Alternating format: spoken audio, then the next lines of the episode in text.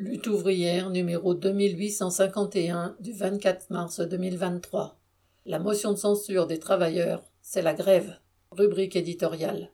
La motion de censure des travailleurs, c'est la grève.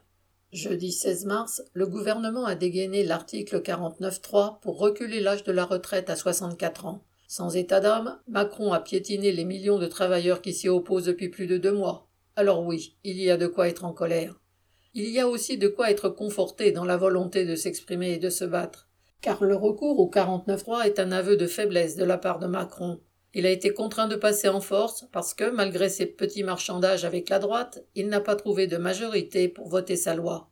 C'est un premier résultat des grèves et des manifestations. Les députés de droite qui manquaient à l'appel pour faire passer la loi n'ont pas été frappés par la grâce. Ils ont senti le souffle des manifestations qui se succèdent depuis de deux mois dans leur circonscription. Eh bien, il faut continuer en utilisant les armes des travailleurs, la grève et les manifestations.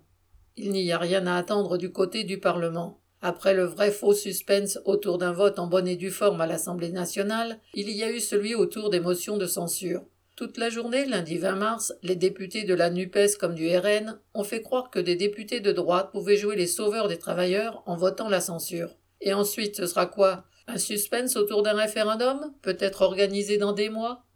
Ne nous laissons pas abuser par ces gesticulations politiciennes.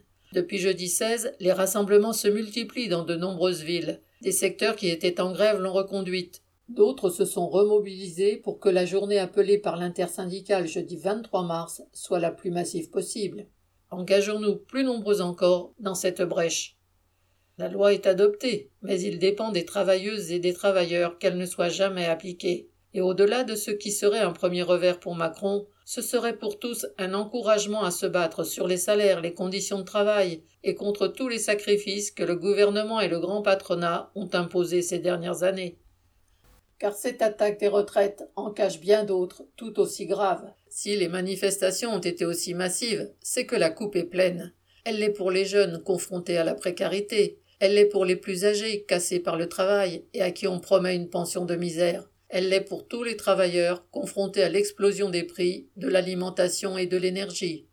La coupe est pleine pour tous ceux qui ont cru dans les promesses des politiciens annonçant des lendemains enchanteurs, alors que tout s'aggrave, en particulier la guerre économique qui fait craindre une troisième guerre mondiale. C'est un roll-ball général qui a commencé à s'exprimer au travers de la mobilisation sur les retraites.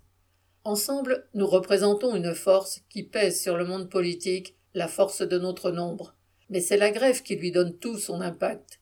Et lorsque nous trouverons la détermination pour nous y lancer, nous présenterons la note non seulement au gouvernement, mais aussi au grand patronat. Nous nous ferons véritablement craindre et respecter sur toutes nos revendications quand la grève s'étendra aux grandes entreprises privées et que la machine à profit se grippera. Nous inverserons le rapport de force quand le grand patronat sentira que les travailleurs ne sont plus prêts à obéir et à se taire. Pour l'instant, seuls certains secteurs connaissent des grèves. C'est vrai dans le public, à la SNCF, à EDF et dans l'éducation nationale. Dans le privé, des travailleurs sont en grève dans les raffineries totales ou les incinérateurs qui dépendent de Suez. Il a été dit que la grève des éboueurs à Paris s'expliquait par le fait que ce sont des agents publics.